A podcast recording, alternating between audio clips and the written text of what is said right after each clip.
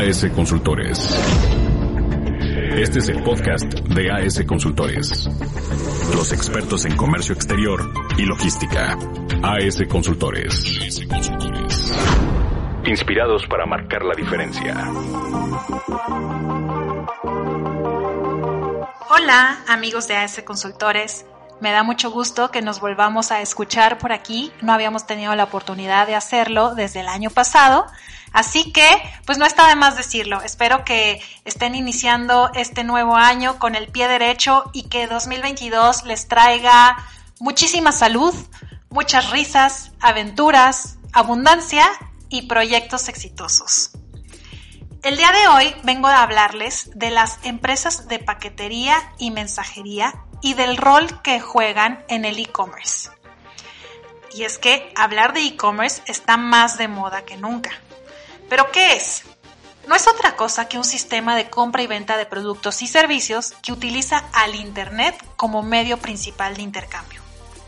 O en otras palabras, se trata de un comercio que gestiona los cobros y pagos, y si me permiten, la logística, por ejemplo, de entregas y de devoluciones, a través de medios electrónicos en exclusiva.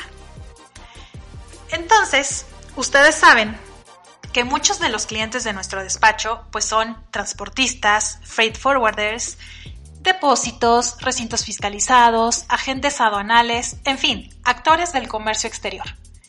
Y es así que muchos de estos clientes o socios comerciales se han acercado a nosotros para decirnos, quiero incursionar de lleno en el mundo del e-commerce.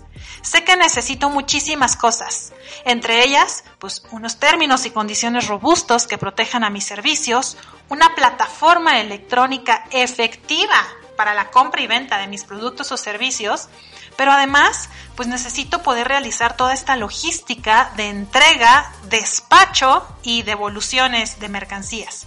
Y para eso he oído que me tengo que constituir como una empresa de paquetería y mensajería.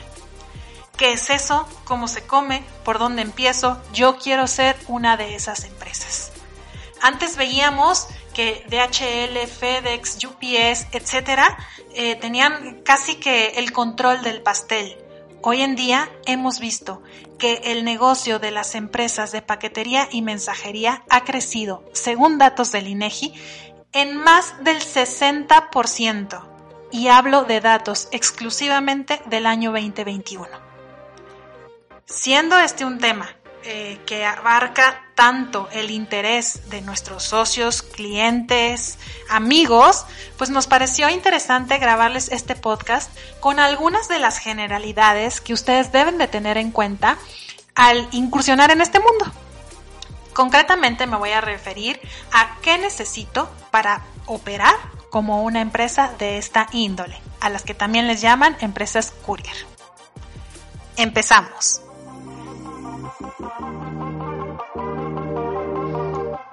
Nada, debes de, tomar en cuenta que estas empresas deben contar con determinados permisos, registros y autorizaciones para poder operar. Entonces, antes de que hagas tu plan de inversión, o más bien, a la par de que lo hagas, debes de tomar en cuenta los requisitos para que tú te puedas hacer acreedor a los dos permisos que necesitas para operar bajo esta figura. Permiso número uno es otorgado por la SCT, Secretaría de Infraestructura, Comunicaciones y Transportes, y así se llama, Permiso para la prestación del servicio de paquetería y mensajería. Permiso número dos, este es un registro expedido por la Administración Central de Apoyo Jurídico de Aduanas, ACAJA por sus siglas, para realizar operaciones utilizando el procedimiento simplificado al que más adelante me referiré. Con estos dos permisos pudieras ya operar como una empresa de mensajería y paquetería en nuestro país. Pero de una vez te digo, ¿qué necesitas para obtenerlos? Bueno, pues primero que nada, en materia de infraestructura, deberás de contar con un establecimiento, uno o varios, quiero decir, registrado ante el SAT para la prestación de los servicios de almacén o de centro de distribución acreditando su propiedad o legal instancia. Perdón, acreditando su propiedad o legal posesión. Em, ¿Qué quiero decir con esto? Acuérdate que las empresas de paquetería y mensajería, pues por regla general, van a necesitar siempre un lugar en donde almacenar todos los paquetes que reciben, desde donde hacer sus rutas de entrega, sus rutas de devolución, un centro de distribución, quiero decir. Pero no basta con que tengas un almacén. Acuérdate que ese almacén deberá de tener un área destinada para dar atención al público en general, porque ¿qué pasa con todos aquellos paquetes que salieron a ruta y no pudieron ser entregados? Pues entonces tienes que tener un lugar en donde el, usuario pueda ir y recoger directamente. O qué pasa también con los paquetes que van a ocurre. Pues tienes que tener un lugar de cara al público en donde puedas ir y recoger. Bueno, primero que nada, un establecimiento registrado ante el SAT. Ojo, debes de acreditar la propiedad. Si no tienes las escrituras porque ese previo no es tuyo, eh, pues entonces con un contrato de arrendamiento bastará.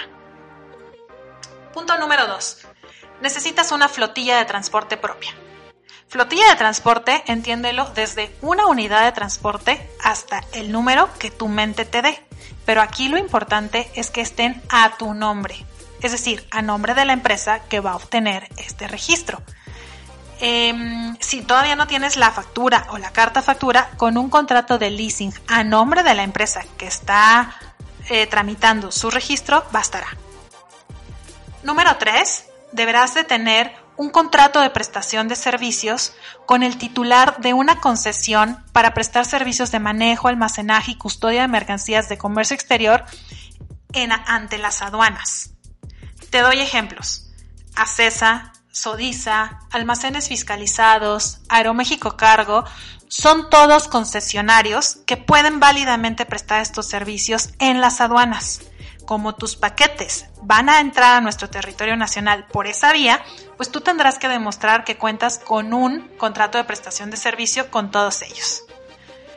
Ojo, esto va muy de la mano de que tú seas capaz de acreditar el cumplimiento de los procesos de ingreso a terminales y aduanas, porque vas a tener un trato súper constante con este tipo de autoridades e instituciones. Entonces ahí, pues también habrá que echarle un ojo a los requisitos para la obtención de gafetes de dependientes y tramitadores, la contratación con almacenes, la contratación de servicios de descarga, entre otros supuestos que serán parte de tu día a día. Cuarto requisito, un sistema automatizado de control de inventarios tú debes de ser capaz de demostrarle a la autoridad en todo momento que entró y que salió de tus almacenes, terminales, centros de distribución, etc. Número 4. Un software para el rastreo de los paquetes. Es decir, un software que te permita hacer, visualizar y garantizar el tracking de un paquete desde que sale de su punto de origen hasta que llega a su destino. Siguiente requisito, tal vez es obvio, pero vale la pena decirlo, pues necesitas personal operativo, ¿no? Eh, definir en qué, en qué circunscripción geográfica vas a operar, vas a ofrecer tus servicios y pues asegurarte de tener personal operativo, quiero decir, de aduanas y de almacén en todos esos puntos. Gente que tendrás que tener directamente en terminales y gente que deberás tener directamente en almacenes y gente que deberás de tener directamente pues a bordo de tus unidades de transporte, ¿no? Y último requisito, eh, definitivamente necesitas un software para la captura, validación y pago de pedimentos. Uno de los principales beneficios o particularidades de este tipo de, empresas de mensajería y paquetería es que pueden realizar sus propios despachos aduanales. Pero si vas a realizar un despacho, pues acuérdate que le tienes que garantizar a la autoridad aduanera en tiempo real la visibilidad de las operaciones de comercio exterior que estás gestionando. Por eso, bien puedes desarrollar tu propio software interno o echar mano de unos de los que ya existen en el mercado. Asociaciones o instituciones como Carem, CLA, Casas, Index ya tienen estos softwares que te pueden servir perfectamente. Ok, siguiente punto. Algunas de las particularidades que distinguen y definen a este tipo de empresas, ahí te van. Número uno, y yo creo que pues esta es la más relevante, ¿no? Tienen la posibilidad de realizar el despacho por medio de un pedimento y procedimiento aduanero simplificado, utilizando códigos genéricos, independientemente de las mercancías de las que se trate. ¿Qué quiere decir? Pues que te vas a olvidar de todas las fracciones arancelarias que existen en el, universo de la LIGIE, la Ley eh, General de Impuestos de Importación y Exportación, y en su lugar vas a sentar solamente un código genérico y tenemos tres. Uno, el que corresponde a piezas, dos, el que corresponde a kilos, tres, el que corresponde a litros. Y es que imagínate que tuvieras que asentar la fracción arancelaria concreta y específica de cada mercancía que viene en un embarque. Cuando un solo embarque puede traer eh, pues paquetes de un sinfín de consignatarios, de un sinfín de destinatarios y lo mismo que trae chocolates, trae peluches, que trae libros, que trae electrónicos, eh, que trae textiles. Entonces, por eso las empresas de paquetería y mensajería tienen esta facilidad administrativa de utilizar únicamente códigos genéricos para la clasificación arancelaria de sus mercancías.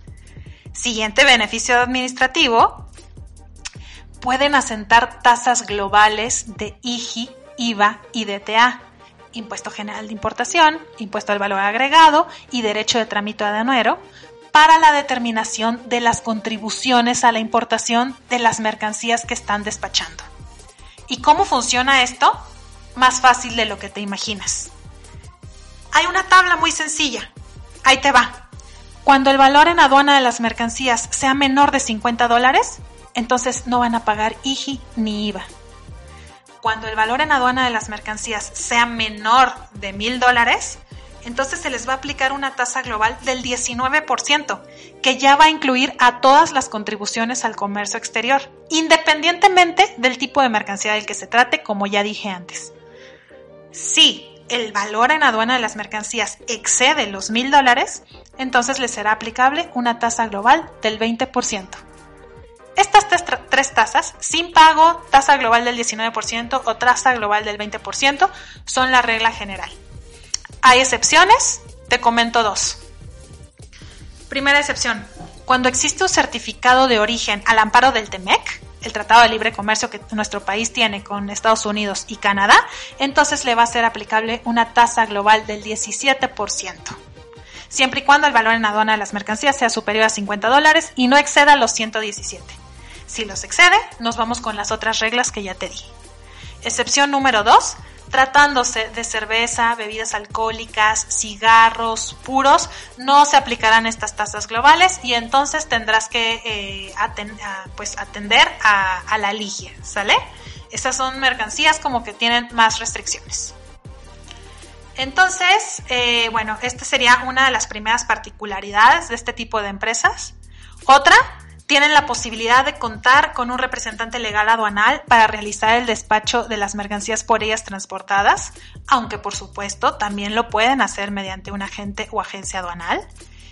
Y, ojo, de acuerdo con la ley de inversión extranjera, su actividad no está reservada únicamente a mexicanos o sociedades mexicanas con cláusula de exclusión de extranjeros. Esto sucede mucho, por ejemplo, con las empresas de transporte terrestre nacional de pasajeros y de carga en nuestro país. Esta restricción que tienen este tipo de empresas de transporte no le es aplicable a las de paquetería y mensajería, que sí pueden tener inversión extranjera. El universo de este tipo de empresas es realmente extenso. Eh, nada más por darte ejemplos de todas las leyes que les aplican, te puedo hablar de la Ley de Caminos, Puentes y Autotransporte Federal y su reglamento, te puedo hablar del reglamento de paquetería y mensajería, de la Ley Aduanera y su reglamento, de las reglas generales de comercio exterior, el Código Fiscal de la Federación y su reglamento, la resolución miscelánea fiscal, los lineamientos de operación para despacho anticipado, los lineamientos de IATA o ICAO, es decir, realmente el marco legal que las regula es amplio y por eso hay que estar muy atentos pues a la forma en que se deben de cumplir con los requisitos, no nada más para obtener las autorizaciones, registros y permisos, sino para mantenerlos. Eh, hay que estar también atentos pues a los tiempos aproximados para la obtención de los mismos, de manera que tu plan y proyecto de inversión sea lo más aterrizado y cercano a la realidad. Em, habrá que tener, por supuesto, en cuenta las obligaciones de las empresas de paquetería y mensajería, eh, las particularidades del despacho aduanero simplificado, del que ahorita te dije un poquito, pero por supuesto que nos da tela para cortar, ¿no? Em, otro tema a tomar en cuenta es los despachos anticipados que este tipo de empresas pueden hacer para la importación por vía aérea, las restricciones a la circulación de mercancías. Por ejemplo, estas empresas tienen prohibido utilizar sus vehículos autorizados para prestar un servicio distinto al permitido y también para transportar paquetes cuando se trate de billetes, materiales peligrosos, psicotrópicos, armas de fuego, animales, dinero o cualquier otro bien que prohíban las leyes específicas de la materia, ¿no? Tendrás que estar atento a las causales de cancelación de tus registros y permisos y por supuesto a las multas y sanciones que los ordenamientos que ya mencioné pueden llegar a prever pues para cualquier incumplimiento de este tipo de empresas. Para todo esto, estamos a tus órdenes en AS Consultores. Por supuesto, también hay asociaciones de empresas de paquetería y mensajería que podrán ampliarte tus dudas o llevarte por el camino de la obtención de tus registros o simplemente representarte como parte del gremio.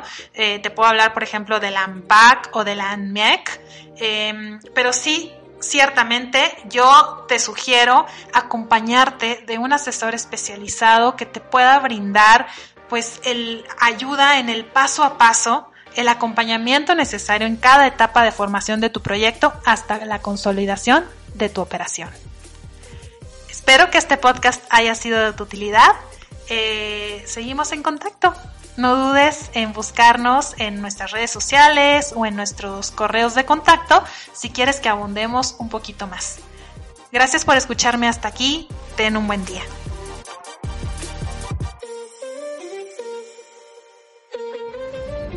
Esto ha sido todo por hoy. El equipo especializado de Elena Sierra ha analizado lo más reciente en logística. Los esperamos la siguiente semana en el podcast de AS Consultores.